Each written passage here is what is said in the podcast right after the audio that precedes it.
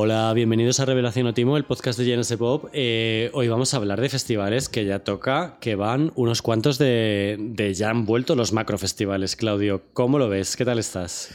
Ay, pues muy bien y muy cruzando los dedos para que esta gripe del mono no nos empiece a cancelar también los que tengo previsto ir este verano, porque vamos, necesito un poquito de fiestita. Los festivales son un poco para mí como la, la pizza mala después de la resaca, ¿sabes? Que cuando me la tomo y la termino siempre digo que no vuelvo, pero al siguiente día ya estoy volviendo otra vez a desear estar ahí metido en el jaleo. Tienen, los festivales han tenido siempre ese componente adictivo, ¿no? Eh, me acuerdo muchos veranos de decir yo no vuelvo más nunca a un festival, sobre todo no vuelvo a ir a 10, que es lo que suelo hacer.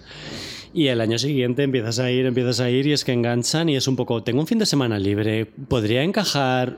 es que a mí si me dieran un euro cada vez que he dicho que no volvía a un festival, me podía pagar el Primavera Sound de este año, mira lo que te digo. Todo esto ha grabado además por la pandemia, que ha habido un par de años que se han podido hacer cosas, de hecho hay festivales que han nacido en pandemia, que luego mencionaré un par pero en general em, va a ser la primera vez que haya un macro sonar, un macro primavera sound, o sea, un macro BBK en, en dos o tres años, ¿no? Sí. Y, y nada, ha habido ya macrofestivales este año. Ha estado Sansan en Benicassim. Sí. Em, ha habido Warm Up en Murcia, que Genesis Pop ha sido medio oficial. Ha habido Osi Málaga, ha habido Tomavistas. Y ahora eh, vienen como los gordos. Ahora se viene lo gordo, se viene todo lo gordo. Qué bueno que el, cartel de Tomavistas ha estado de puta madre y, todavía queda el Tomavistas extra y tal, pero eh, la semana que viene se celebra Primavera Sound, que yo creo que es como el festival más grande que hay en el mundo ahora mismo, ¿no? Pues eh, junto al Coachella, que, que hace una cosa muy parecida a esta, que es la de repetir un cartel dos fines de semana diferentes, o sea, seguidos, para tener más público todavía allí. Yo creo que sí que es el más grande. Claro, el cartel, la diferencia con Coachella es que mm, es el, el, Coachella sí que está duplicado, calcado. Es un, es un desdoble exactamente igual. Primavera Sound tiene como artistas que coinciden, otros diferentes. Hay conciertos durante toda la semana por todas partes y, bueno, ya se ha convertido en una cosa como un poco inabarcable que hablaremos luego, ¿no? No sé, ¿tú, tú qué recuerdas de la prepandemia y qué esperas encontrarte este año? Me doy un poco de miedo, ¿eh? Porque si es todo como la primera vez que fui a una discoteca después de la pandemia, que no me acuerdo, eh, con los festivales temo que ocurra lo mismo. Eh, me da miedo primero porque no quiero arruinarme, insisto, es muy caro ir de festival, es muy guay, pero es muy caro. Y sobre todo porque ya no me aguantan las piernas como antes. Si ya en el 2012 después del último Primavera Sound al que fui, eh, porque no había relojitos estos que marcaban los kilómetros que recorres, pero yo creo que recorrí la distancia Salamanca-Madrid tranquilamente en cuatro días. Pero tú, ¿para qué vas a CrossFit todos los días para decir? Por aquel entonces no iba. Pero porque dices que ahora no aguantas y estás todos los días te metes una paliza de no dar crédito. Sí, pero de levantar pesas, no de estar andando de un escenario a otro. Que por favor, poner los escenarios más cerca a los festivales grandes, de verdad. Pero que luego no sé, que luego no, que luego hay solapes de sonido. Esto es muy complicado. Uy, es verdad, es verdad, es verdad que luego dicen que no se oye, no sé qué, no sé cuánto. Está todo pensado. Ya, bueno. Estoy, muy, estoy expectante, estoy expectante. Me gusta. Mi mayor miedo este año, que era, eh, claro, yo el festival que me quedé con ganas de ir en 2020, antes de la pandemia, era el BBK, al que iba a ir por primera vez. Y básicamente era porque iban los Pet Boys.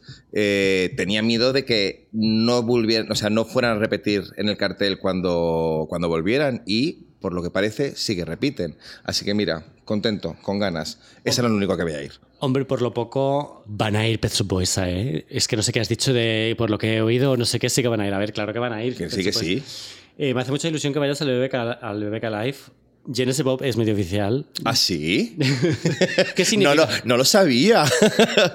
voy, voy pagando, te debo decir que voy pagando. Tú lo sabes bien. Claro, es que ahí es donde quiero llegar. Quiero que expliques, por favor, por qué ¿Por qué prefieres pagar para ir al BBK en, lugar, de cubrirlo para nosotros? Eh, mira, el que no haya. Así, esto sobre el papel suena muy bien, ¿no? O sea, que te acrediten para un festival y decir, voy a estar allí algunas veces en zona VIP, eh, sin hacer colas para entrar a los recintos. Suena todo como fantástico, ¿no? Me ahorro el dinerito de la entrada. Eh, mira, no, es un coñazo. Si quieres disfrutar, no pidas acreditación a los sitios. Sobre todo si tienes que hacer crónicas. Si te invitan como las influencers, ¿no? Que les pagan un hotelito y les pagan por estar allí haciéndose fotos, que es como más del directo, pues así sí, porque hacerse fotos se las hace todo el mundo en los festivales. A mí me parece un coñazo igualmente hacer stories, ¿eh? Ay, no sé, bueno, yo como los stories los hago gratis, pues cómo no voy a hacerlo si me invitan. pero que te, que te, pero que te, que te daré una acreditación. ¿Me para- estás diciendo que si te acredito para el BBK, ¿vas a, hacer- vas a pasar todo el festival haciendo stories para GNS Pop? ¿Sí o no? Ah, esto no me lo hayas dicho, ¿eh? Muy tarde, ya he comprado la entrada, tía. Es que eh, esto es, es- yo esta explicación la doy por perdida. Yo creo que es absolutamente imposible explicar a la gente que prefieras pagar el abono a hacer las crónicas, pero la gente nunca va a entender lo que es estar allí 16 horas tomando notas de los conciertos, de todo, haciendo la- mm, mm, fotos para el Instagram, no Y sé es qué. que, además hay una cosa que es como cuando te apetece mucho ir a un sitio, yo no puedo estar esperando a la semana antes a que me digan si me han concedido o no una acreditación. ¿Sabes? Lo- me pasa con los conciertos y me pasa con los festivales. O sea, yo esta, esta entrada me la compré, en- eh, eh, pues no sé, a plazos hace seis meses. No puedo estar esperando al último momento a que me digan que me la dan. A o no. ver, eh, ¿qué festival no ha acreditado a GNS Pop? Hijo, pero yo no pensaba acreditarme por Genesis Pop. Yo qué sé. Tú lo que no quieres es hacer las crónicas para nosotros y ya No está. quiero. Que ahí es donde quiero llegar. Al día siguiente de resaca, ponerte a escribir cuando te he visto a ti muchas veces a las 8 de la mañana, a las 10, levantarte para escribir una palabra cuando yo no puedo ni hablar. O sea, paso. Así tres o cuatro días seguidos. Total. No, en serio, tenemos graves dificultades para encontrar cronistas, pero bueno, si alguien quiere ser cronista, Esto es una llamada.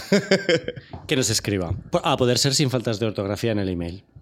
Que no es tan difícil.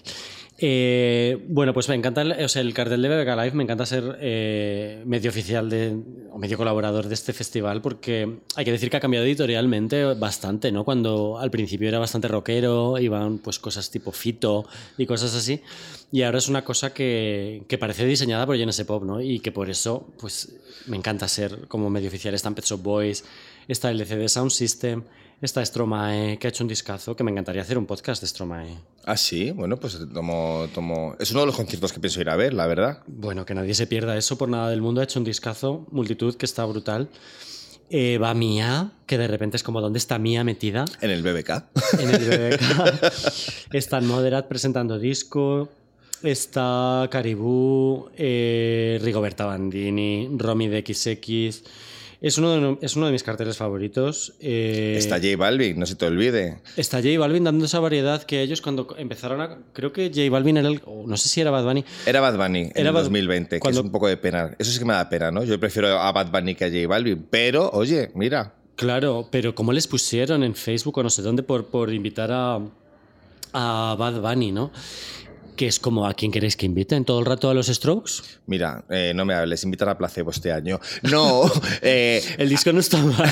a, mí, a mí hay algo que me gusta mucho que está ocurriendo con todos los festivales es que se han abierto a ser más diversos y a ser no populares ni populistas, sino simplemente reconocer que hay todo tipo de música y que no pasa nada porque en tu festival vaya Juan Luis Guerra y al rato después vaya, pues eso, eh, los XX. O sea, que es Pero es que a mí, eh, de real- realmente, eh, meter a J Balvin o a Bad Bunny en un festival, en un cartel de festival ahora mismo, ni siquiera me parece diversi- diverso. O sea, Bueno, es cabeza de cartel. Eso es el pop ahora Claro. mismo. El pop es diverso y, el, y Bad Bunny y J Balvin, sobre todo Bad Bunny, es gente que tiene unas críticas musicales brutales en todos los medios del mundo. O sea, es imposible encontrar una crítica de un crítico musical que ponga mal a Bad Bunny. No, no, lo, pone- lo ponen los viejunos del rock. Y me gusta que los festivales estén haciendo esto de no dejarse llevar por lo que opinan cuatro amargados en, en redes sociales, sino que, acuérdate cuando eh, Rock de Luz creo que fue, o Mondo Sonoro, Rock de Luz sacó a J Balvin en portada, que le pusieron fino y hubo gente que había dejado de comprar la revista para siempre. El Primavera Sound es un momento cuando llegó J Balvin, y no te digo yo cuando llevaron a Miley Cyrus, lo que les cayó encima. Y me gusta mucho que haya como este, esta cosa de editorial de decir, por mis santos cojones que llevo ese tipo de artistas. Y si no quieres verlo, pues te vas a tomar una cervecita al, al Basoa, en este caso, o a donde sea. Claro, que es la, la parte electrónica de- del BBK. Yo, eh, por cartel diverso, diverso, entiendo, por ejemplo, lo que están haciendo en Cruilla. Es un sitio en el que de repente, como tú has mencionado a Juan Luis Guerra, pues Juan Luis Guerra va a Cruilla, Bueno, claro. va Rubén Blades, de repente aparece Jack White por allí, aparece Ros- Rosalén, se llama Rosalén. Roz- Rosalén, Rosalén, Rosalén. Rosalén, Rosalén, Rosalén.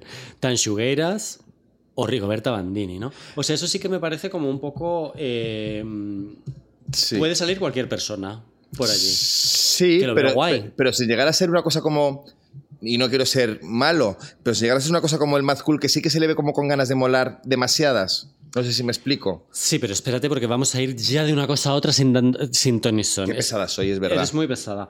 Voy a hablar de Corella un momento, que está... eh, o sea, de repente te traen a Duran Duran, ¿vale? Es un- eh, este año van Duran Duran, Sí. va eh, Zahara, de repente yo Crepúsculo. Zahara, Zahara está en todos. Zahara está en todos y Alice también está en todos. Y Rigoberta.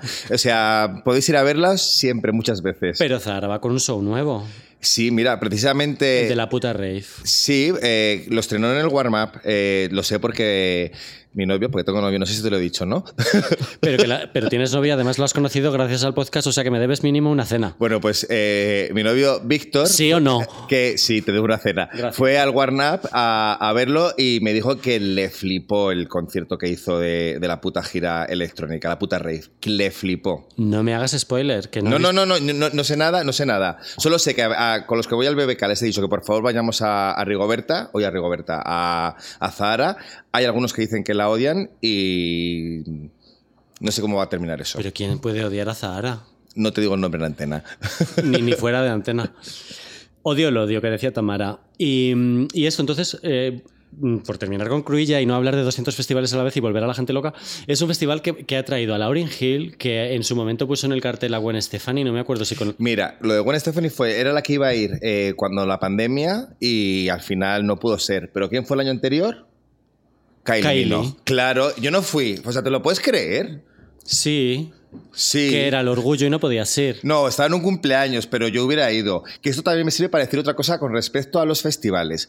Cariños, por favor, os lo pido. No pongáis cláusulas de exclusividad a vuestros artistas y que porque vayan a vuestro festival no puedan hacer conciertos en otros recintos. Los fans vamos a ir a todo. A todo. Yo si me traes a Kylie al Primavera, al BBK y luego hace un concierto en Madrid y luego hace otro concierto en Las Rozas, yo voy a todos. Pero ¿cómo vas a ir a todos a la vez? Pero no a la vez, que ella tampoco puede estar en todos a la vez. Yo puedo hacer una gira. Pero no puedes ir el mismo fin de semana a varios festivales, Claudio. A ver, vamos a ver.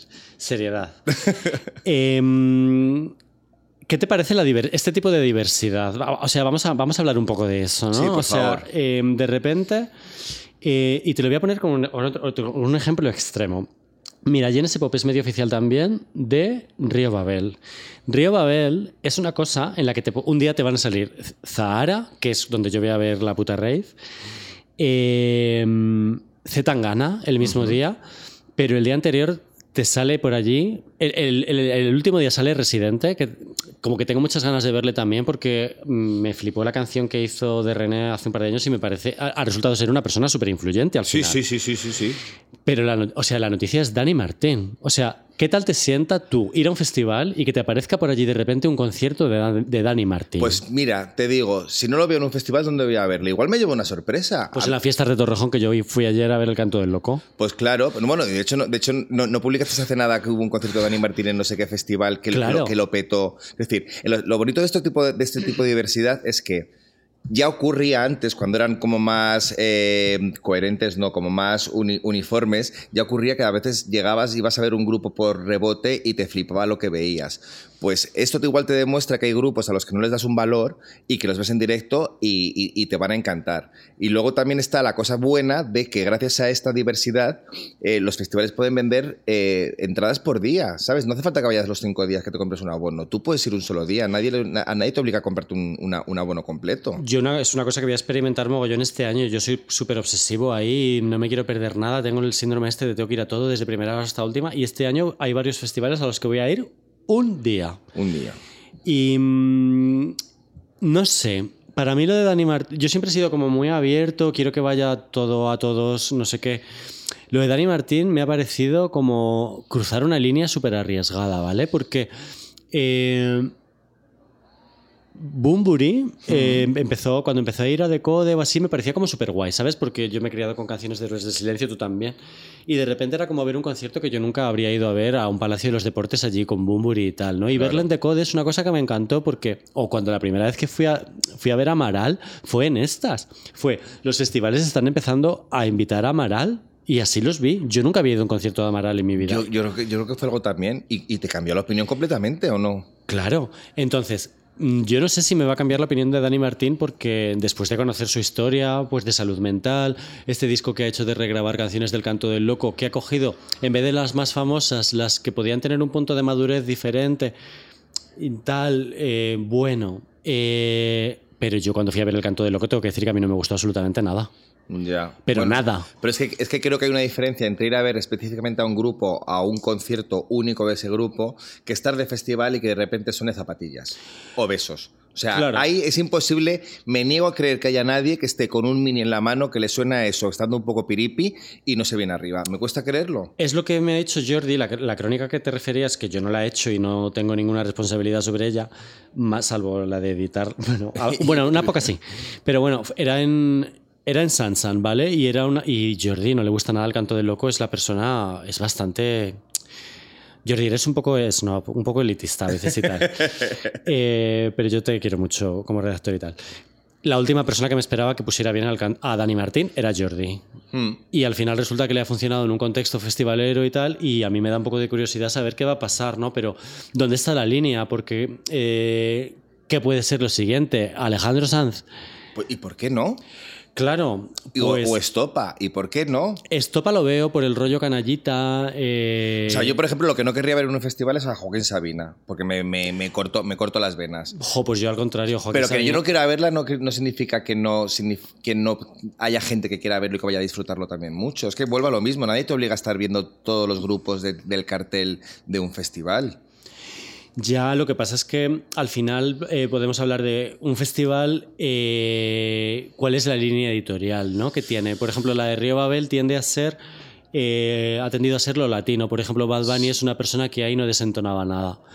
Este año este Tangana con el madrileño, Residente, ya lo he dicho, Van Molotov, Van Macaco.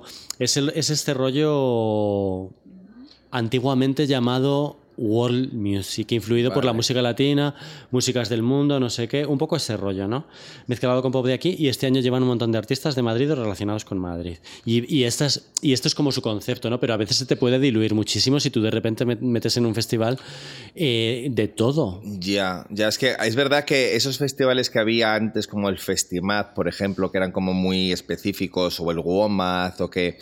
eh, Rototom. el, roto, el muy- rototón, el el rototón de. Benicassin, es verdad. A ver, hay festivales que su línea editorial... Sí, que, que siguen teniendo, pero creo que ahora estamos tan acostumbrados a escuchar tan... de- porque antes tú te gustaba una música, como no tenías acceso a tantísima música, te obsesionabas con un estilo y te, y te focalizabas en ese estilo y no te abrías a otras cosas, pero creo que la gente ahora ya sí que está más abierta a, a escuchar otro tipo de música. Quiero creer que hemos mejorado de aquellos tiempos. ¿Te acuerdas cuando en el Summer Case anunciaron que iba a ir Mika y había gente diciendo en los foros que iba a ir con piedras a tirarle piedras para, para recibirle? Eso era 2007. Quiero creer que 13, 14, 15 años después hemos cambiado. Bueno, afortunadamente no me acuerdo de eso. Jo, pero, pues- pero me lo creo precisamente el Summer Case. Jo, que vamos a hablar un momento de él, ¿eh? Eh, pero era, el, eh, era, era más abierto al pop que otros festivales. De hecho, Mogollón. bueno, se criticaba mogollón que, invitaban a, que invitaron a Lily Allen, a los Cardigans, a gente que, Los Scissor Sisters estaban también. eh, gente que jamás se le habría... ¿No te imaginabas en el festival de Benicassim o algo así, sabes? Que la diversidad tampoco se ha inventado ahora. Hay que recordar que el Doctor Music el mismo año llevó a los Cors que a Portishead. Jo, los Cors en un festival, me muero ahora mismo. Y los Hanson. Ay, por favor. Menos mal que nadie me da dinero para que yo haga mi propio festival, porque vamos, os vais a cagar. Bueno, iría el de Rumanía, ¿no? Iría Hola mi bebé, sería cabeza de cartel Pero en un bucle. en bucle. Y, y tal, que tampoco es que ahora se haya inventado la diversidad, pero sí que es verdad que el debate que yo estaba planteando es como muy viejuno, pero ha existido durante muchísimo tiempo. O sea, hay ciertos artistas que no están invitados, no estuvieron invitados a tocar en un FIP, ¿no? O en un Primavera Sound, no te imaginas todavía a día de hoy. No. Y, y de hecho, voy a decir un ejemplo clarísimo: Vetusta Morla no tocan en el, no- no- en el Primavera Sound. Pero no tocan porque no les han invitado o porque son dema- bueno, demasiado caros, ¿no? Porque han invitado a gente que es muy cara. O sea, No, hombre, no. Yo creo que hay cierto tipo de artistas que, que no van a cierto tipo de festivales que tienen una línea editorial como súper. intenta ser como súper mega, ultra mega o exclusiva. Y está el clásico ejemplo que pongo siempre, que es la gente del Vida Festival. Son súper colegas de Love of Lesbian, se llevan bien en lo personal, pero no es un grupo que les encaje editorialmente, porque el Vida Festival es un festival que busca. Eh, ser Sí, súper fino. Súper, súper fino, exclusivo. A ver, yo creo que afortunadamente, si nos quejamos de algo, o nos quejamos que es de esta supuesta burbuja de los festivales, que había festivales por todas partes, pues gracias a eso tenemos festivales muy especiales y muy específicos y festivales más diversos. Eh, creo que hay espacio para todos y, y entiendo que haya gente que quiera ser una prescriptora como más... eh, o sea, no sé, Pitch, pues me imagino un, un festival hecho por Pitchfork sería un festival, eh, no digo aburrido, pero sería un festival demasiado exclusivito. A ver, eh, un festival comisariado por Pitchfork, o sea, podría ser el Primavera Sound, aunque creo que este año no están, pero ha- han tenido escenario y es como una línea editorial muy, muy, muy parecida. Esto es muy interesante analizarlo desde fuera porque esa línea editorial tan suma- em, tan sumamente exclusiva ha evolucionado con el tiempo mogollón y ahora se ven pop acts, o sea, cantantes de, cantantes de pop en festivales en los que antes no te los imaginabas, ¿no? Como el Primavera Sound.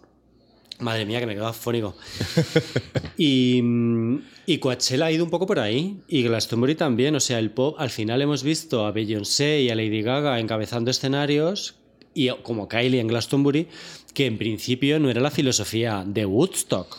No, para nada, pero porque insisto, afortunadamente estamos evolucionando. Yo estoy súper en contra del elitismo cultural en todos sus aspectos, en todas sus facetas, especialmente en los festivales eh, de este tipo. Eh, es que creo que si quieres sobrevivir tienes que adaptarte a los tiempos y los tiempos ahora, ser elitista no mola, tío, no mola. The light of my life is going out tonight in a pink champagne Corvette. The light in my life is going out tonight without a flicker of regret. Without a flicker. I sleep three feet above the street in a pink champagne.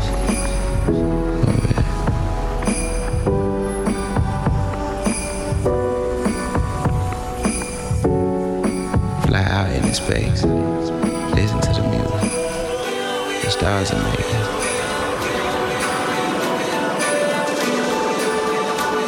Without a flicker of regret. California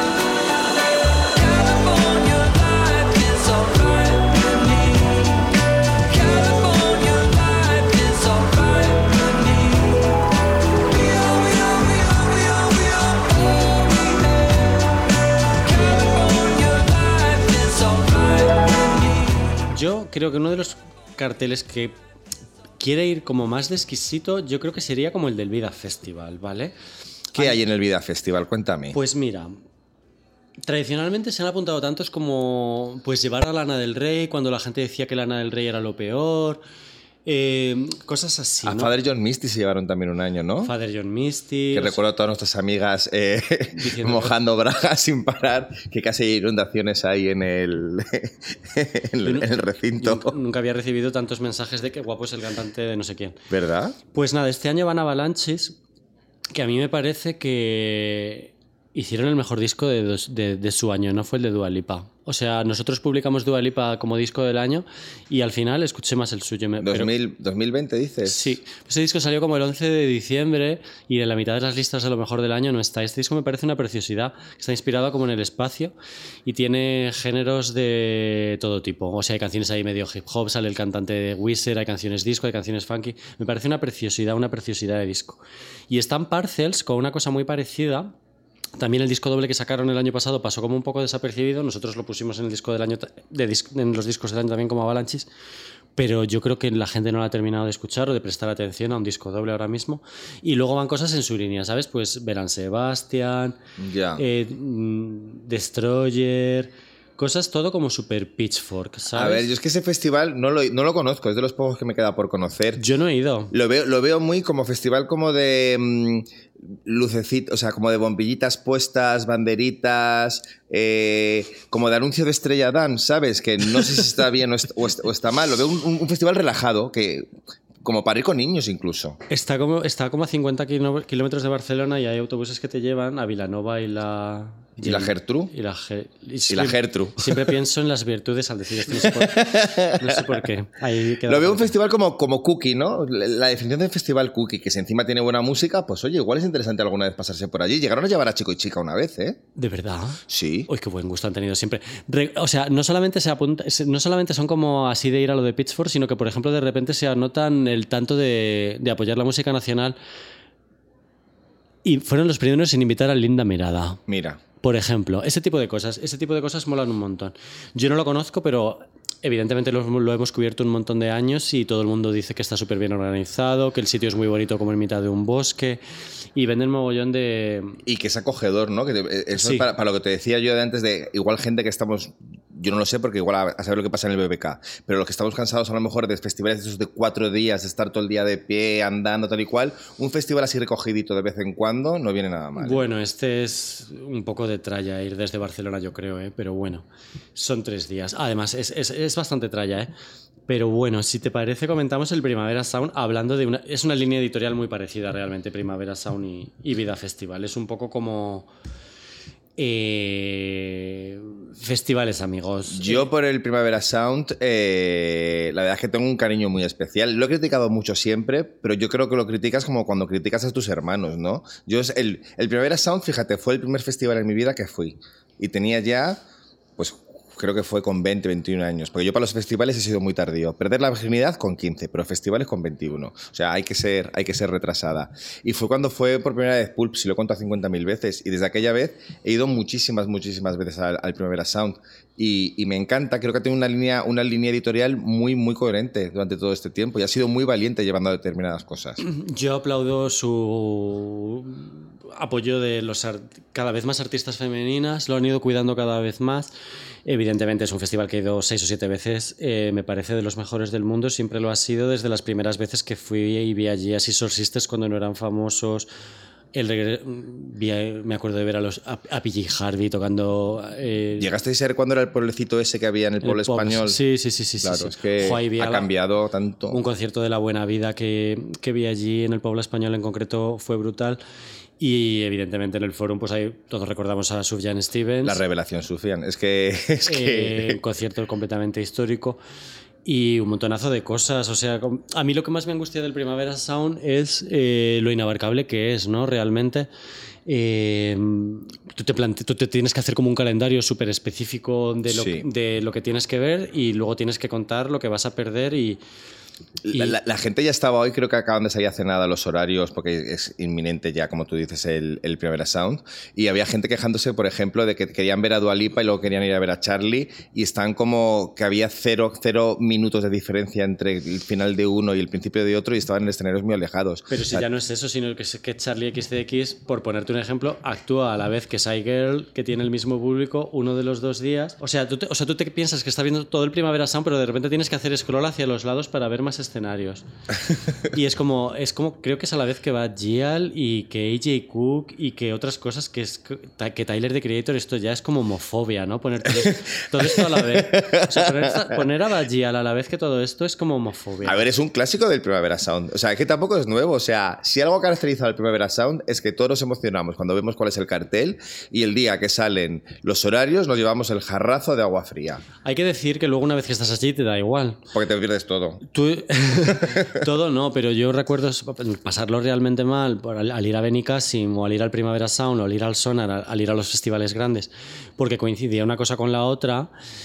Y rollo, pero que voy a ver Royce Murphy o Nick Cave. O sea, recuerdo rayarme mogollón y luego estás allí y espontáneamente decides, mira, voy a ir a ver esto y ya está. Eh, La, la- la actitud de ir con agobio por querer verlo todo no es la actitud para ir a un festival, desde luego, porque no vas a disfrutarlo. Si te lo estás pasando bien en un concierto, quédate y ya verás lo otro cuando sea. Pues sí, y, y bueno, eh, lo que también lo que, más quería decir es que me da pena. El, el Primavera Sound se caracteriza por, por apoyar artistas medianos, súper interesantes, pues del tamaño de, yo qué sé, vamos a ver a quién vemos por aquí. Imagínate, Casey Musgra- Musgraves. ¿Cuándo voy a ver yo a esta mujer? Nunca. No va a venir de gira nunca.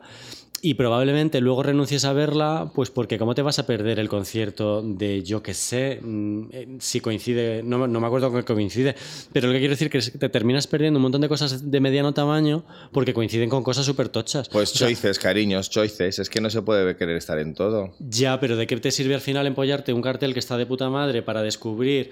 Eh, por ejemplo, va un grupo que se llama Magdalena Bay, que era, era una de mis apuestas del año pasado, un grupo super Jenny, super pop, eh, del rollo chairlift y tal, eh, de puta madre.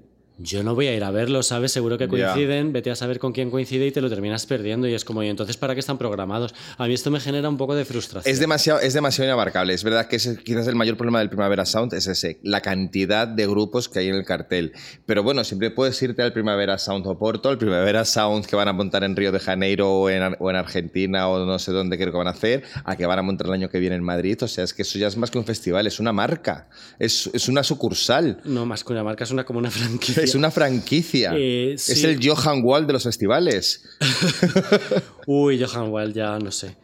Eh, ¿Cómo te imaginas esto en Madrid? Madre mía.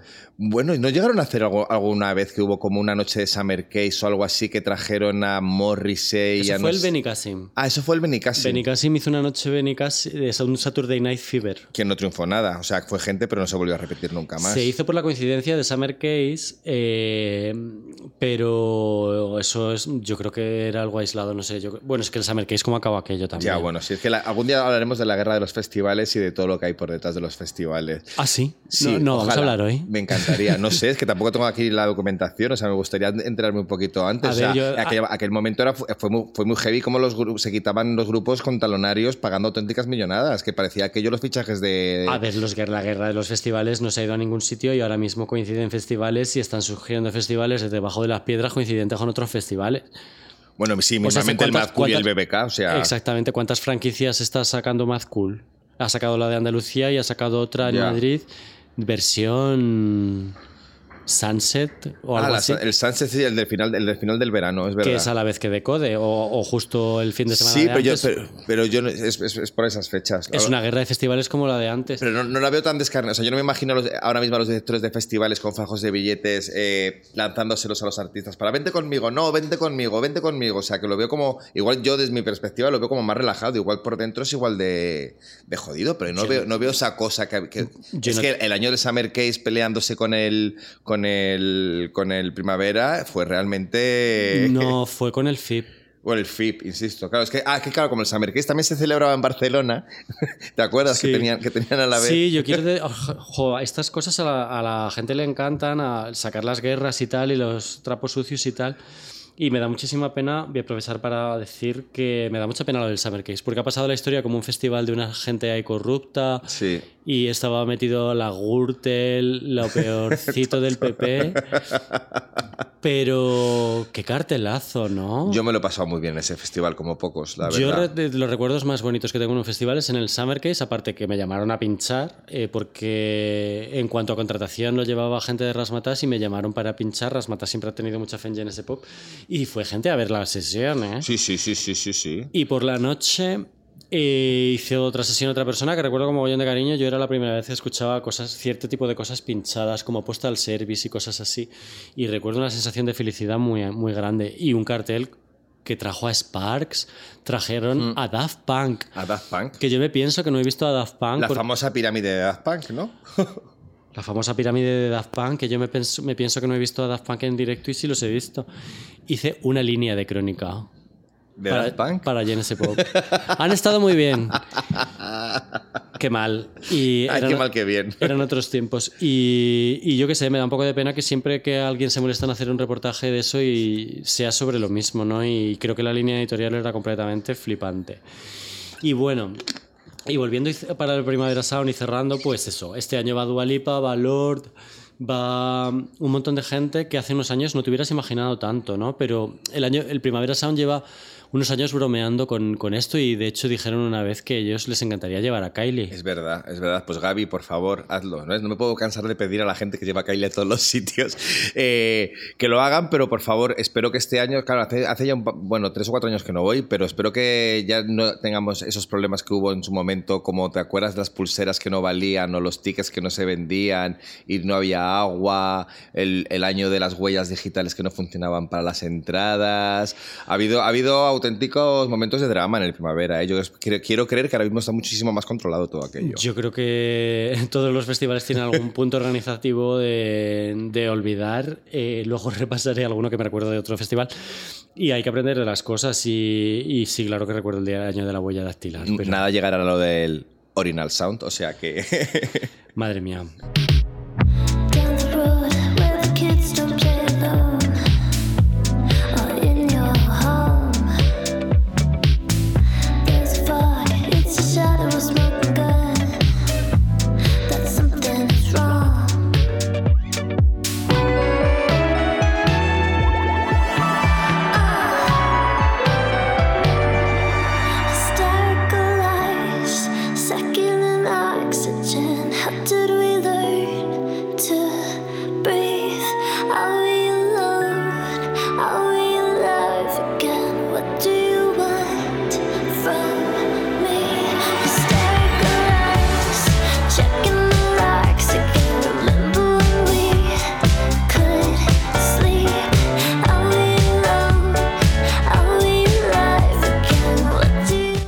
Poquito después de Primavera Sound llega el Sonar, que es otro de los históricos, evidentemente, de- de- del país. Por ejemplo, por, por cierto, eh, tengo que recomendar un libro que ha editado David Saavedra, un periodista que sobre todo es conocido por escribir, creo que en Rock Deluxe y en El Mundo, aunque ha escrito en tantos sitios que no sé cuáles son los importantes para él. Pero ha hecho un libro sobre Festis. Ah, Eh, es una especie de recorrido geográfico por festivales, entonces va como por comunidades autónomas hablando de los festivales históricos de cada país. Solo me ha dado tiempo a leerme, me he leído lo del FIB, lo del... Bueno, me he leído un par. Y, y, por supuesto el sonar es de los históricos historiquísimos. Que te quiero preguntar a ti en concreto qué te parece el cartel, porque yo creo que hay un poco de run run con que al sonar le falta como una sorpresa, como cuando trajeron a Grace Jones o a Roxy Music o algo así como súper emblemático.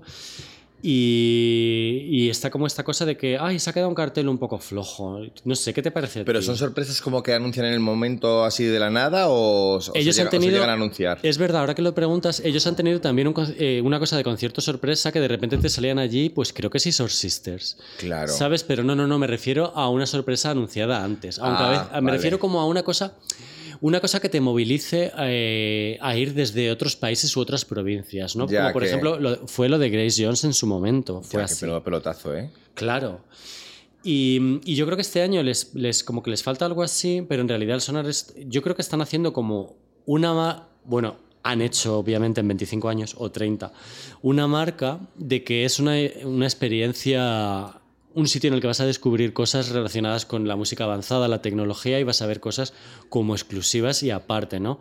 Porque evidentemente yo creo que quien más va a movilizar público este año ahí va a ser Zetangana y Nati Peluso, yo creo. Seguramente, pero Zetangana también este año está en todos los festivales, el mamón de él. Ya, pero es que tiene muchos fans. Sí, sí, sí, sí, sí, sí. Vamos, si yo iría a verlo otra vez encantado. Y, y yo creo que te- tienen la baza de que Arca va a estrenar allí el nuevo show, van cosas tipo de Blaze, por supuesto van los Chemical Brothers a presentar No Geography, que para mí es un discazo, es de los mejores discos de su carrera y, para nosotros estuvo súper alto entre lo mejor del año y se quedó ahí en el, típico limbo de la COVID. Eh, Van Moderat y, Richie Houghton, las típicas cosas que van allí al son Artiga con Hudson Mohawk. Eh, está guay. Es verdad que le falta, pues, eh, pues eso, eh, como un- una cosa que Que de no hay- repente apareciera, por ejemplo, Blondie, ¿no? O algo así. Hombre, pues Blondie igual en el sonar no pega mucho, pero sí algo excepcional. Que Ah, también estuvo en el Summer Case, por cierto, quiero recordar. sí, el año que yo vivía en Berlín. Me lo perdí. No, no, no, no, no sé qué le faltaría porque este es uno de los pocos festivales a los que no he ido nunca y quizás por el estilo musical que hay tampoco me interesa demasiado, demasiado ir. Me encanta que digas eso porque te equivocas totalmente. ¿Tú crees? Te Bueno, a ver, vas a Manta Hanson y va puto chino maricón haciendo shows especiales. Espera, no, el Sonar es un- Yo tenía antes de ir al Sonar, tenía la visión de que era un festival de electrónica y que la gente iba a ser como súper estirada, súper divertida, mm, eh, o sea, súper súper súper estirada, súper mal. Y en realidad es una experiencia súper divertida, súper llana y hay un ambiente que te cagas y a mí me flipa, te lo digo de verdad, el Sonar es de mis festivales favoritos, tenía exactamente el mismo prejuicio que tú. Te Es- creo, te creo, te es creo. divertidísimo. Es que igual es el que tengo que ir el año que viene en la ruta de por conocerlos todos, pero es que de verdad que hasta ahora no me ha llamado. Me, me llevaré la sorpresa seguramente. Te llevarías una sorpresa súper guay. tienen el sonar de día, que es como estar de cañas por la latina con conciertos, pero conciertos de música avanzada súper guay. Y luego eh, el sonar de noche, que es eh, probablemente más un poco lo que te Eh, escenarios grandes, un festival ya así más al uso, ¿no? Y, a mí me encanta, he visto allí cosas súper históricas como un concierto del LCD Sound System que fue un tiro, fue un tiro, lo cortaron además, pero es que además al cortarlo quedó mejor todavía porque te, quedaste, te quedabas con un subidón y vi a Broadcast antes de que muriera Triskenan, que madre mía. Oye, el EC Down Sound System va al BBK, ¿no? Ese tampoco me lo pierdo. LC, LC, LC Down Down, down. LC Chick- Down. Chicky Down. LC de Sound System van al, al BBK. van al BBK y van a hacer un con- tiro de concierto que a mí me caen mal por la falsa separación esa que dijeron que, que se separaban y era mentira, porque era mentira. Cuando, cuando terminaron de hacer la exposición y los libros de, la- de conmemorativa de, de separarse, ya estaban volviendo con el disco. No hay que creerse las separaciones. Mira amistades peligrosas que han tocado San Isidro. Pero bueno, coincidiendo con Eurovisión. Homofobia. Tengo que decir que además el Sonar tiene. eh, siempre, siempre que miras el cartel parece como, va, ya, esto ya lo he visto, no sé qué. Y luego tiene cosas como súper, súper, súper exclusivas. Por ejemplo, va Niño de Elche con un show de más de 50 músicos What?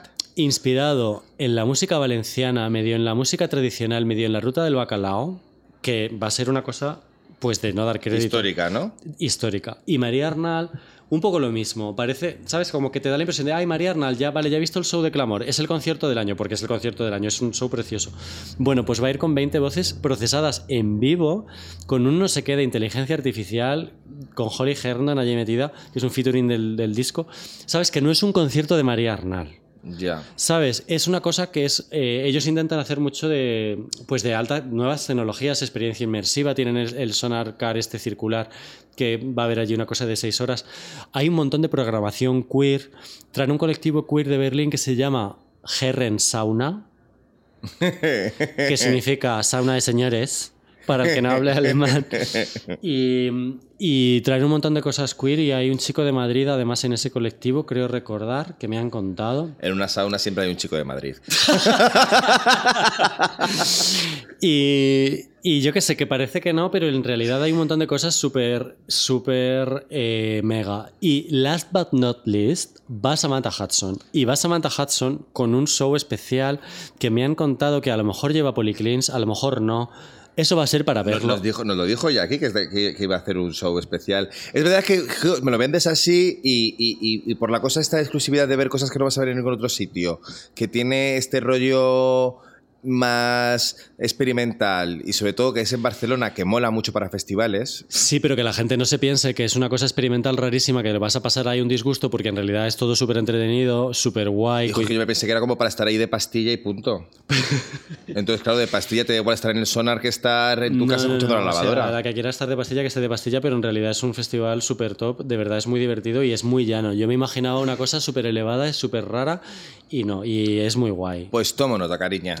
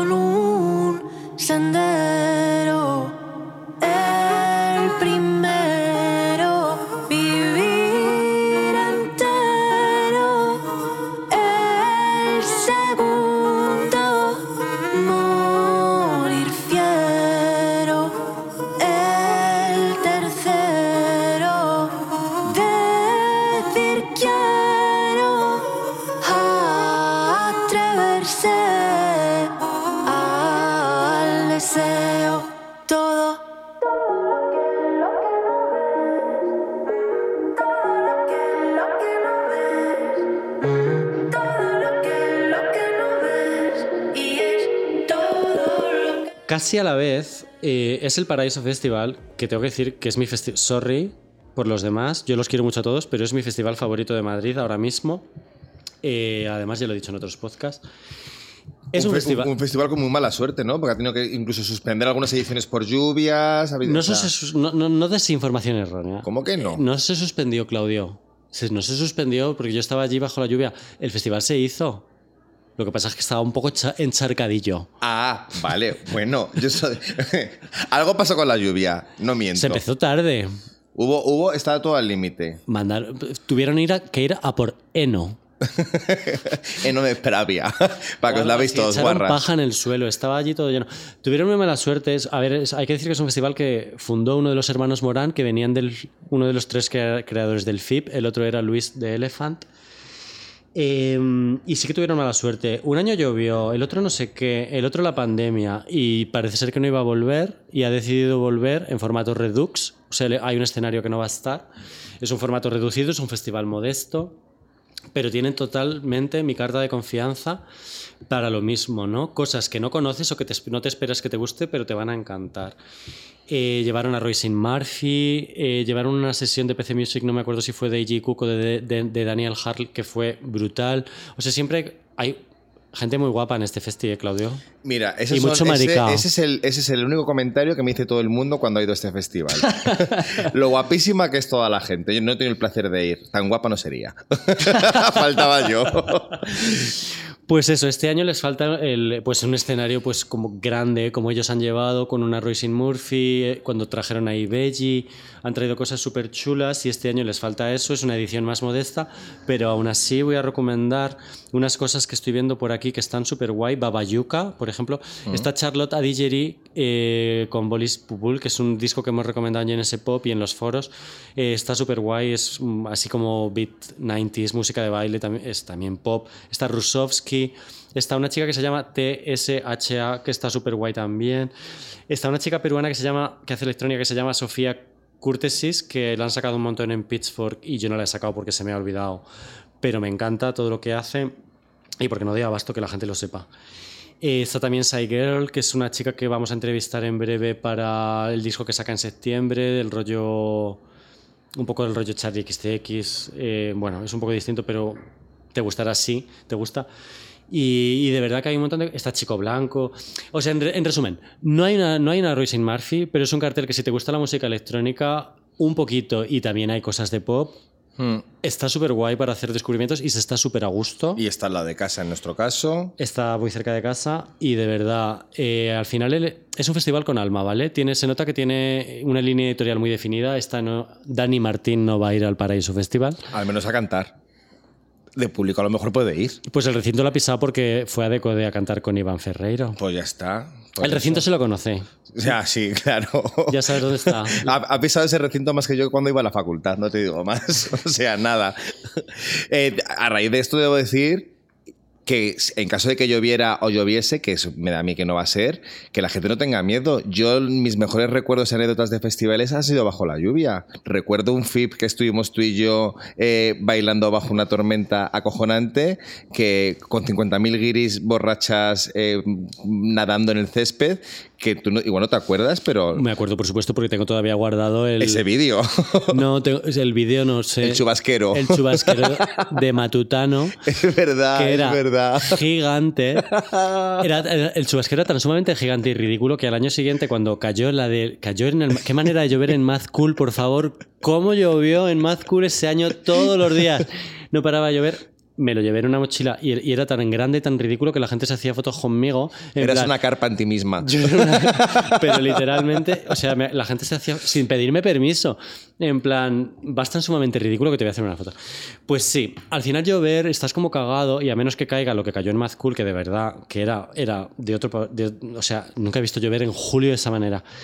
Eh, yo me angustié mogollón si iba a llover en el festis y luego te da un poco igual también. En el tomavistas, acuérdate que ya vez que también cayó un diluvio universal que estábamos viendo, y no sé, creo que era Lori Meyers en ese momento. Tengo vídeos que estábamos gozándolo más que de ninguna de las otras maneras. O sea, yo digo sí a la lluvia con moderación, Con como moderación. todo. Como Eh, todo en esta vida, Caris. El año que, eh, eh, si, le- si al grupo le sale bien, le puede beneficiar. Recuerdo que ese año en el FIP a, a Juventud Juché les benefició mogollón. Hicieron un pedazo de concierto de punk ahí, la gente lloviendo, todo el mundo dándolo todo. Fue súper salvaje. Fue y los focos no se movían como si fuera ropa tendida. Bromas internas.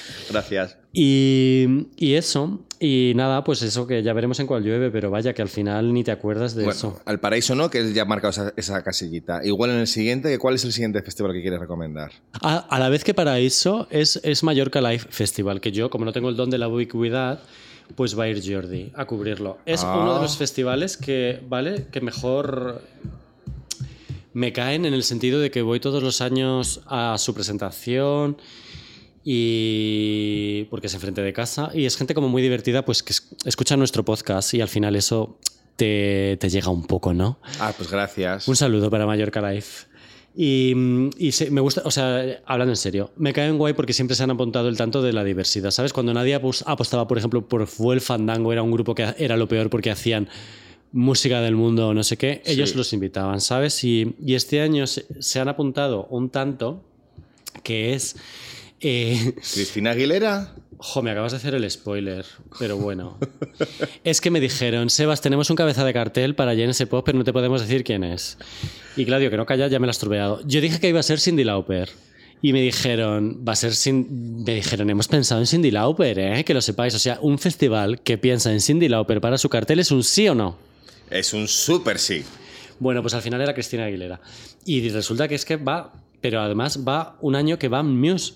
O sea, de repente, eh, date cuenta de que Cristina Aguilera está brillando en el cartel del sábado 25 de junio por encima de Franz Ferdinand, Supergrass, Temples, Cat Copy, Jeff Mills.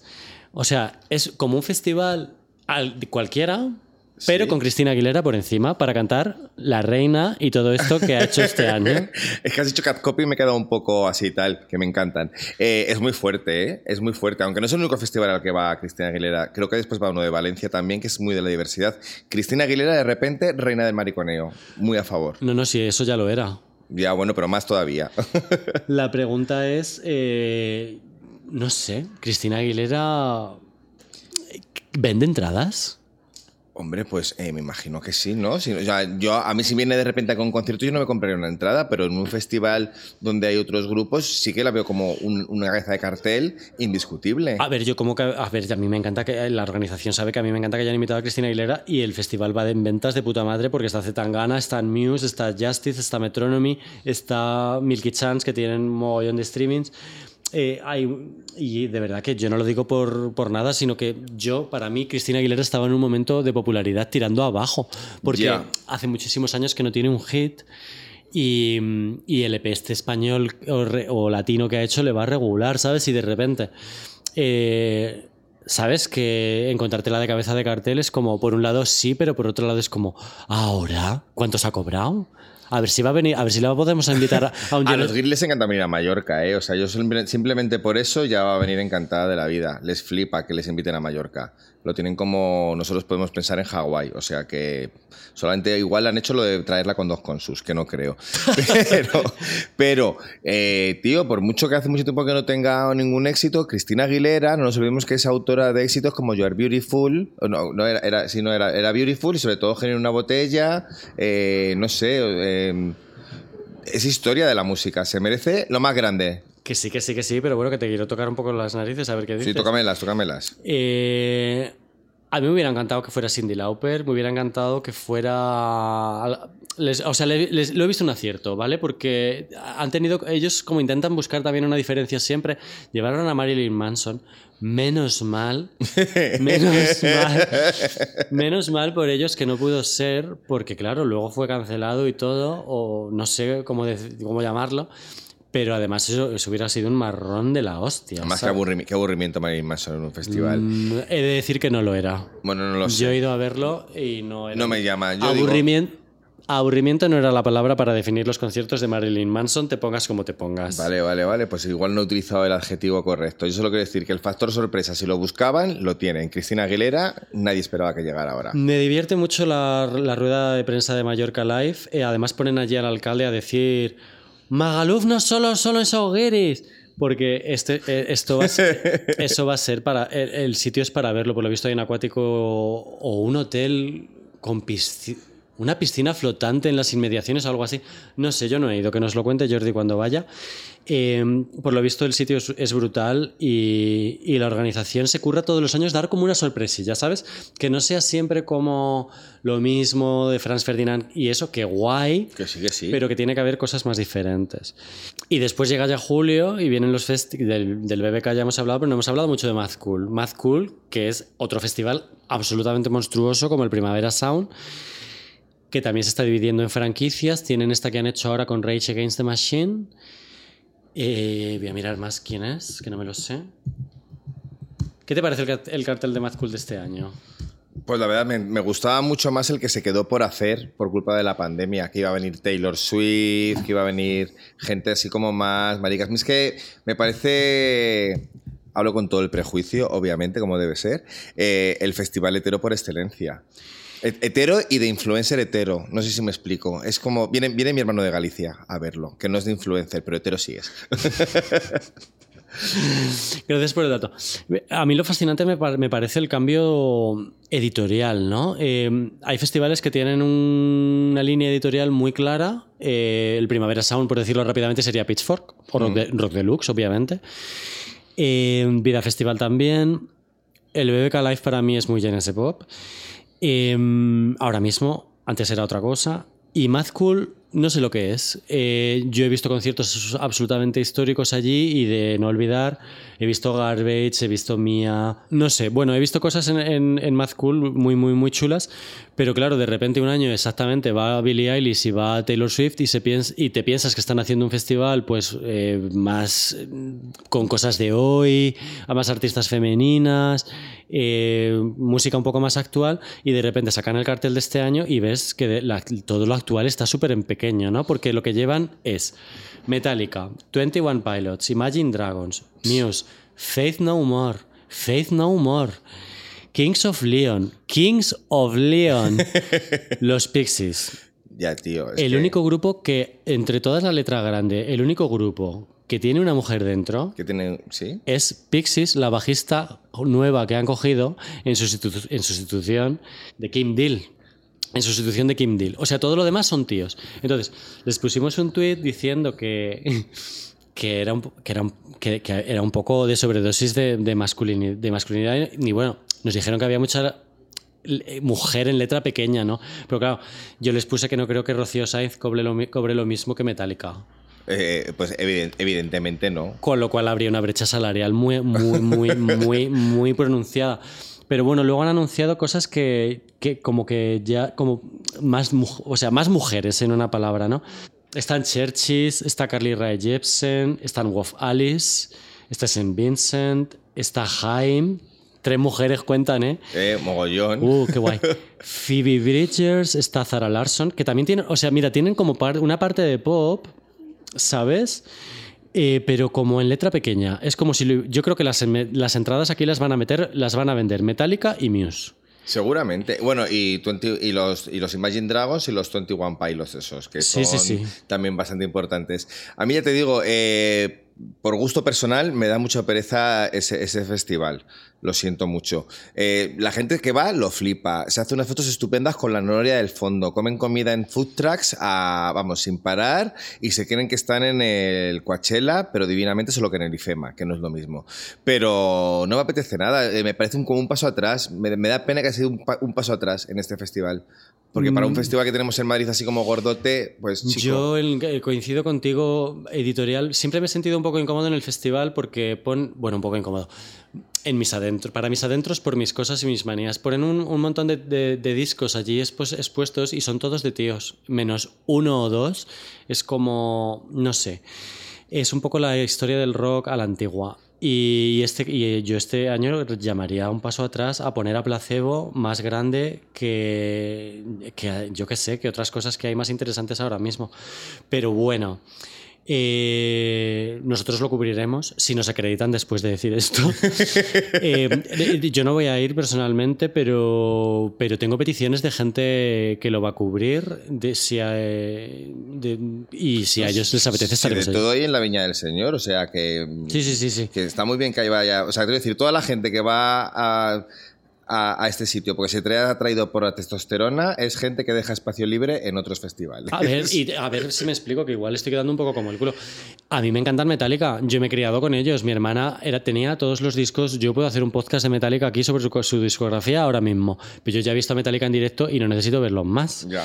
Eh, y mucho menos voy a meter en un festival en el que el mayor reclamo es Metallica cuando está en el Palacio de los Deportes al lado de los fans de Metallica vomitando todo el calimocho que se han metido Qué antes. guays son los heavies. Es que, Sí, son qué muy guays guays. son. Son muy guays, pero de verdad que mi experiencia festivalera ahora mismo no es esta. Y, y yo entiendo que ese Pop no es el target de este festival No, si van a vender nada. entradas a Metallica. Para nada. O sea, yo- Yo os digo que es, que es verdad que en comparación pues se queda un poco raro, ¿no? Con el resto de, de carteles que hay ahora mismo en España. La verdad es que sí, pero ojo, ellos tienen una- ahí una línea editorial y, y desafortunadamente, eh, ignorando a las mujeres en el cartel, parece ser que se venden muchas entradas y estoy segurísimo de que Race Against the Machine y Biffy Clyro y todos los demás del Mad Cool Sunset van a, lo están petando en venta de entradas. ¿Y el feed qué tal va con venta de entradas? Pues mira, no tengo ni idea, pero el FIP ha pasado una cosa súper interesante, yo no sé si lo percibís desde fuera, que es que ha cambiado de dueños y ha pasado la pandemia. ¿Y eso qué significa? Pues eso significa que hay un cambio editorial muy fuerte, por lo menos para la gente que estamos al tanto de lo que ha sido la historia del Festival de Benicassin, que no es ni mejor ni peor, pero que el FIP va a ser una experiencia diferente a la que lo era. O sea, que nunca, nunca, nunca se había. O sea, es, es el primer año que va a ser con el cambio con respecto con los nuevos dueños, ¿no? O sea, que no sabemos, no tenemos nada que nos diga cómo va a ser. Efectivamente. En cuanto a tipo de público y tipo de No todo. sabemos si van a ir los, los guiris después del Brexit al nivel al que iban antes. Joder, es que era muy fuerte, ¿eh? Era muy fuerte. No sabemos eh, ¿qué tipo de experiencia va a ser? A ver, lo que quiero decir. La gente que se ha comprado el FIP, a los, a los compradores originales se lo vendieron en gran parte a Vince Powers, el que tenía el festival, creo que era el de Reading en Reino Unido y tal, y por eso vinieron tantos guiris, pues hacía una promoción muy fuerte con artistas muy británicos tipo Oasis, Lily Allen, The Streets, eh, Aluna George y todo ese tipo de gente que jamás pisa territorio español Para nada. sí. para actuar en una sala. O así sí, pero por ejemplo, sí, sí. eh, Clean Bandit vienen aquí y tocaban para 500 personas, y allí- o a Luna George, y allí tocaban pues para 5.000 o para 10.000. O los típicos raperos tipo Dizzy Rascal, ahora Stormzy. Entonces, el FIP durante años para mí ha sido ir a ver a Luna George o el los Luna George de ese año porque era el único sitio en el que los podías ver. Ahora se la han comprado los dueños del Arenal Sound y yo creo que va a ser un público más Arenal Sound. Eso no es mejor ni peor, lo mejor es que el FIP estaba teniendo muchísimos problemas para vender entradas y para vender abonos. Y ahora yo creo que las- los abonos son más baratos y el público va a ser muchísimo más joven que lo que era lo que era lo Es que que es verdad que llegó a ser muy caro el abono, el abono del FIP. Pienso que las dos veces que he ido he ido acreditado, pero porque no tenía que, que cubrirlo luego. Eh, voy a lanzar una, una lanza a favor del FIP, o al menos del antiguo FIP. Fue uno de los primeros que realmente apostó muchísimo por las artistas femeninas, porque yo recuerdo el año que estuvimos tú y yo viendo a Lily Allen, también vimos a Ellie Goulding, también vimos a Katie B. O sea, hubo un día que fue exclusivamente tías. Divertidísimo. como nos lo pasamos tú y yo en Sí. aquel concierto de KTV, que eh, no éramos tan fans. Cero fans. Eh, nunca hemos visto a KTV en directo, ni, ni es la típica persona que no volverá a Madrid jamás. Y fue un conciertazo y eso era muy, muy FIP.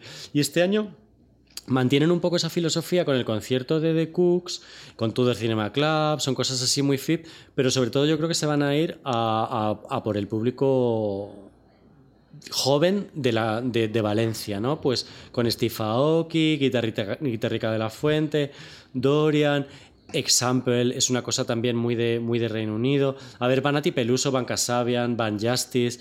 O sea, en realidad, eh, Justice, o sea, es el típico grupo que te podía aparecer en el FIB. O sea, realmente, quizá desde fuera no se note tanto la diferencia, ¿vale? Puede ser que tú, que lo tienes como muy interiorizado a la historia de este festival, te parezca como tan... Claro, es que yo eh, conozco a los prescriptores del antiguo FIP y, y a los del nuevo FIP, también trato con ellos y la relación que tenemos con ellos es excelente, pero no los controlo tanto.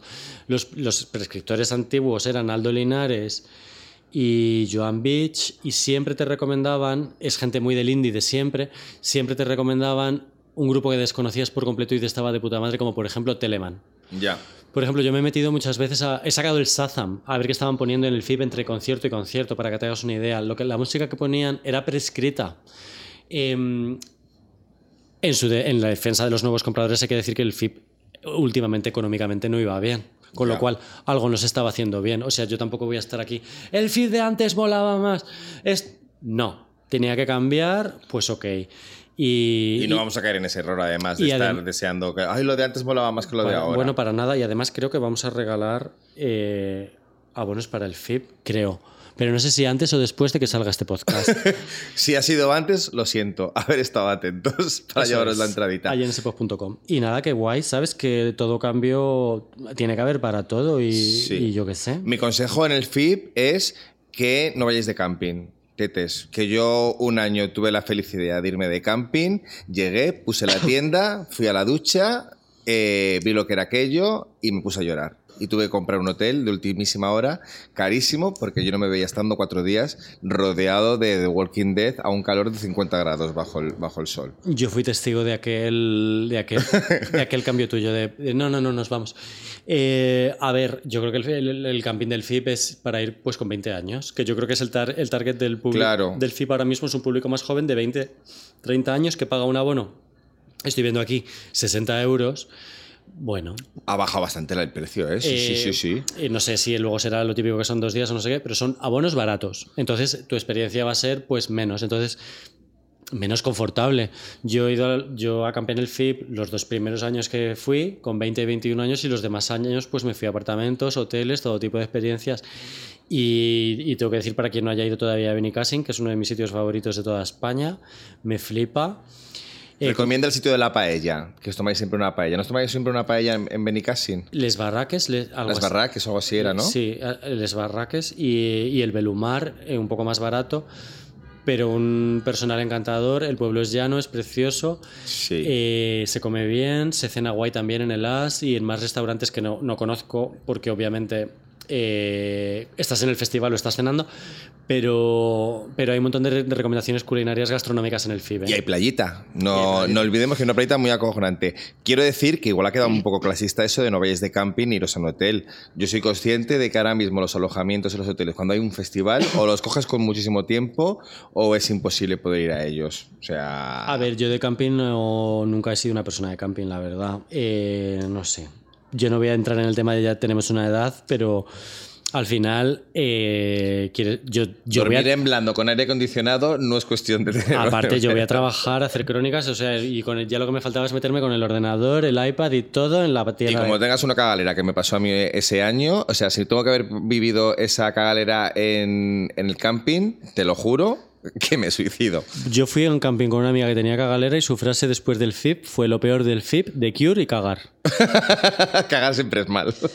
En el, en, el, en el FIP había, recuerdo, yo nunca la vi, la- una mítica piscina en la que estaban todos los grupos, ¿no? En el FIP, la, la mítica piscina del FIP. Eh, había como, sí, había como ahí en el backstage una piscina, pero en realidad era una charca. Ah, bueno. Entonces, para, para eso muchísimo mejor la de la del Low, ¿no? Que es una piscina, piscina en la que accede todo el mundo. Es una piscina olímpica. Joder, tete, qué guay. O sea, es una piscina olímpica en la que yo recomiendo un montón. El Low Festival es otro, es otro de mis festivales favoritos, en el cual supera la experiencia, supera el cartel que puede haber, pues que el cartel está guay, está en Primal Scream, está en Metronomy, está en Atipeluso, está Maya, Chic Chic Chic, Fangoria, guay. Lo mejor es la experiencia. Es un festival en el que desde hace bastante tiempo te puedes tomar tu vino. Mm. eh, Eso siempre lo dices, o sea, tiene que ser una cosa súper importante. Hombre, ¿En la y- piscina te puedes bañar siendo olímpica o es una cosa...? Espera, que te lo explico. por A ver, a ver, a ver. Antes te he dicho que en el Low. eh, antes te he dicho que había festivales que han mejorado mucho, ¿vale? El Low ha mejorado mucho. Desde su primera edición, que era en otro territorio, era era en otro recinto, en el que solamente podías comer telepizza y terminamos todos del telepizza hasta las narices. ¿Pero que somos niños en pandemia en la Comunidad de Madrid? Es que sabía que me ibas a decir eso desde que te he dicho la palabra telepizza. Claro. Y he decidido hacer un hueco para que lo dijeras. Em, ahora es en otro recinto y es otra movida. Hay abonos, abonos VIP y abonos VIP Pool. Yo no sé si la gente, si va bien de pasta, recomiendo la experiencia VIP Pool total. Pagas a lo mejor 100 euros más, pero estás en un recinto. eh, o sea, estás en una parte en la que puedes entrar a una piscina gigante, bañarte ahí, hay gente bañándose, por supuesto, en ropa interior, pero te puedes llevar tu bañador, tu toalla, pasar ahí la tarde, olvidarte de los conciertos, tomarte una cerveza eh, un rato, luego salir, entrar. Obviamente no puedes entrar y salir con bebida, o sea, no puedes entrar. Pero es una experiencia que, que para mí ha sido de lo mejor, ¿sabes? Estar ahí con mis amigos eh, tranquilamente, echándote unas risas. Eh, a veces hay pantallas con los conciertos. Creo que un año no había. Tampoco garantizo a la gente que haya, vaya a ir a ver ahí el concierto, pero recuerdo estar, recuerdo estar dentro de la piscina viendo el concierto de Pichis a través de una pantalla y, y estar enterándome de todo, ¿sabes? Y, y muy guay. La verdad es que lo recomiendo total. Es otra de mis experiencias Y favoritas. no vemos que es en Benidorm. Que es que es Bueno. otro, otro aliciente todavía más grande. Es que es fiesta dentro del festival y fiestazo fuera del festival. Bueno, fiesta por todas partes. Es que no sabes los afters que hay fuera. Eh, no, no lo sé porque no he ido nunca. Ni a Benidorm ni al Low. Pues hay unos, pues hay unos afters eh, súper gu- guays, o sea, básicamente son los bares del pueblo abiertos para la gente del Low, especialmente el último día eso se llena de gente bebiendo por la mañana a las 9, las 10, las 11 de la mañana y hay mogollón de, de, de- de sitios gays, o sea, venidos, ya sabes que es una, Sí, sí, sí, una meca gay y hay particularmente un sitio que es para verlo. Creo que ya me hablaste de él en el podcast del Benidorm Fest. Eh, ya me lo contarás porque parece que, es que, eh, eh, a los festivales vamos solamente a beber y a ligar y no. O sea, o, o a veces sí, pero no. El Low, yo, vamos, el Low, tengo recuerdos de conciertazos de Belán Sebastián, de Hot Chip. Me gustó menos New Order, por ejemplo, pero siempre tiene un cartel que está guay. Es un, eh, Genesis Pop ha sido medio oficial del Low Festival muchos años. De hecho, hubo un año que colgaron una lona de Genesis Pop y había gente haciéndose fotos Anda. con la lona de Genesis Pop tirándose ahí encima. Y, y muy divertido y tal. Y, y cuando digo que, me- que somos medio oficial de un, de un, de un festival no significa que nos paguen más ni nada oscuro y siniestro. Evidentemente recomiendo a todos los festis que se anuncien con nosotros, porque donde mejor. Pero, pero, pero que sea un medio oficial significa que más o menos somos personas que nos conocemos personalmente hace muchos años, que confían en nosotros como prescriptores, que me, que me pasan el, el cartel con antelación para que opine sobre él. Y esto ha pasado, por ejemplo, con el Festival Brillante, ¿vale? que es otro de mis favoritos, que es, es de los que te he dicho al principio que surgen en pandemia. El Festival Brillante es un festival que se hace a 50 kilómetros de Madrid, en Chapinería, en la Sierra, ponen autobuses como el Vida Festival en Barcelona. Y, y este festival, Genesis Pop, es medio oficial, pues porque desde el principio me dijeron a quién querían traer, a quién no pudieron traer finalmente, a quién se iban a llevar. Y, bueno, es la gente de Sonido Muchacho de la Castaña que tiene un gusto exquisito y no necesita mi aprobación, pero bueno, siempre han contado mogollón con Genesis Pop para, para lanzamientos editoriales y, y ahora pues para el festival. Y es de, de día en un, en un pueblo de fiestas, o sea, tomándote cañas en los bares del pueblo donde ponen un escenario y por la noche te vas al recinto de conciertos y son los conciertos, que el año pasado eran sentados porque era pandemia, fue el Claro. primer año y este año ya obviamente han quitado las sillas y lo recomiendo muy guay porque es como estar un día en un pueblo de Madrid de día tomándote una caña, luego te vas al festi y luego te puedes volver en el autobús si quieres ir solo un día o te puedes coger una casa en el pueblo o te puedes volver los dos días o puedes hacer lo que te dé la gana, pero es súper mega guay. Recuerdo que me dijiste que estaba, que, estaba, que estaba muy guay, que fuiste tú con Elena, creo que fue el año pasado, que lo pasaste muy bien. Por el espíritu que me cuentas, me recuerda un poco a lo que era a lo mejor el contemporáneo en su momento, ¿no? Que era ahí en... Puede ser, sí. Yo creo que este tiene un poco... Claro, es la, la vida en el pueblo. Muy guay, pues por eso, pues mira, igual como este es a finales de verano ya, ¿no? En septiembre, este Sí. Igual sí que me apunto, porque no es muy grande, ¿no? Igual, igual se acaban las entradas.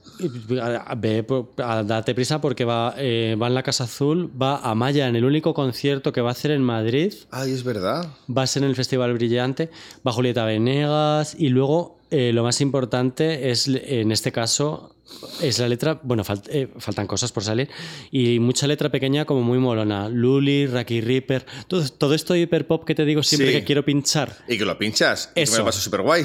Eso, un montón de cosas LGTB además y me parece súper guay.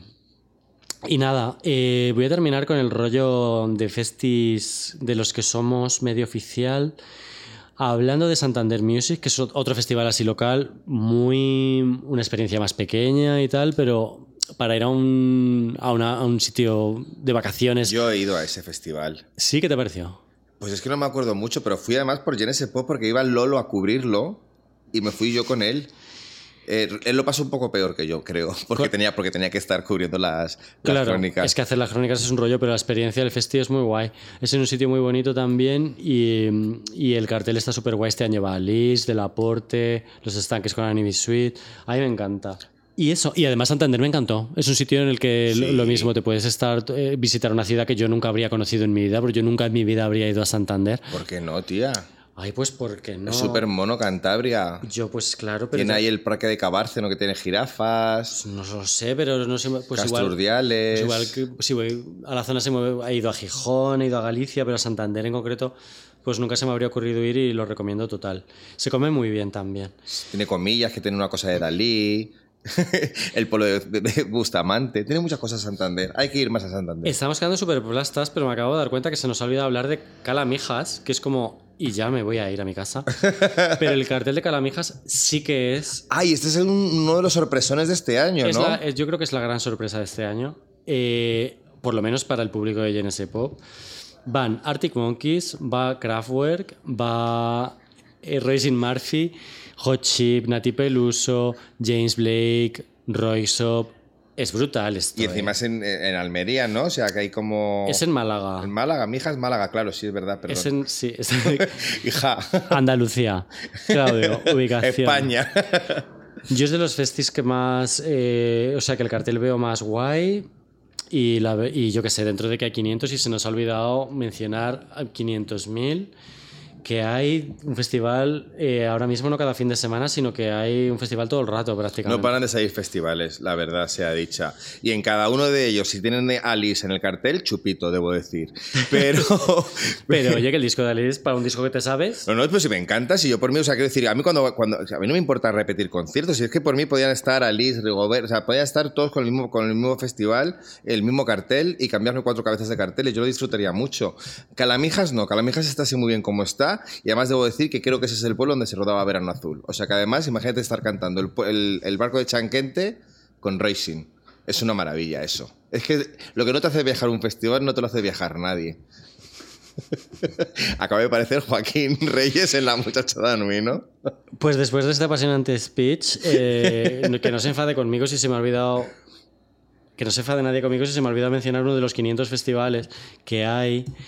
Por ejemplo, el Bosque Sonoro, Planeta Sound, Sonorama, no hemos hablado de Sonorama, Monkey Week, que es en otoño, un montón de festivales históricos y. Ojo, no hemos hablado de este festival que hay en Galicia que se desconoce el cartel, ¿cómo se llama? El. Sin, Sa- sin Sal o. El San. No, San, bueno, No, es que, tío, es que no. bueno, no, una locura total. Hay Tendríamos que habernos venido con un mapa, eh, ir repasando región a región a región a región y señalándolo uno por uno por uno. Y hemos estado aquí, pues no sé, 15 horas de podcast tranquilamente. Ese es el libro de David Saavedra Ah, en, pues su, en su librería favorita. Tú nunca, nunca desesperen. Yo he ido a festivales rarísimos como un pequeño pueblo de Murcia, no, de Murcia no, de Zamora, el Electro in Río, que fue uno de los mejores festivales de mi vida. He ido a, festivales en pueblos perdidos de Cuenca, o sea que nunca desesperen si no tienen un festival cerca porque nunca sabe cuándo va a aparecer. Es como la fortuna. El festival que decía era el Sin Sal. Y, y eso, bueno, pues na- yo creo que no se llama Electro in Río ese festival, ¿eh? Yo creo que- Era el Electro in Río, que sí, que sí, que sí. Electro in Río, nada que ver con el Rock in Río, que menuda mierda de festival, debo decirte. ¿Por qué? Ele- pues porque aquello sí que era un parque de atracciones donde la gente lo menos, lo- a lo que menos iba es a, la música. Pero el Electro in Río. Un respeto que trajeron a Amy Winehouse. Bueno, pues mira, bravo por ellos. Bueno, pues nada. Nos vemos en algún festival, concretamente en uno. en mi caso, en el tuyo, Unos cuantos. por media España. Hala, nenes. Adiós. Adiós. I feel my story is still untold. But I'll make my own happy ending. I guess I'd rather be alone than making do and mending. I think maybe I've outgrown this old town. I see you almost every day. And every time I turn around, our love is stuck on replay.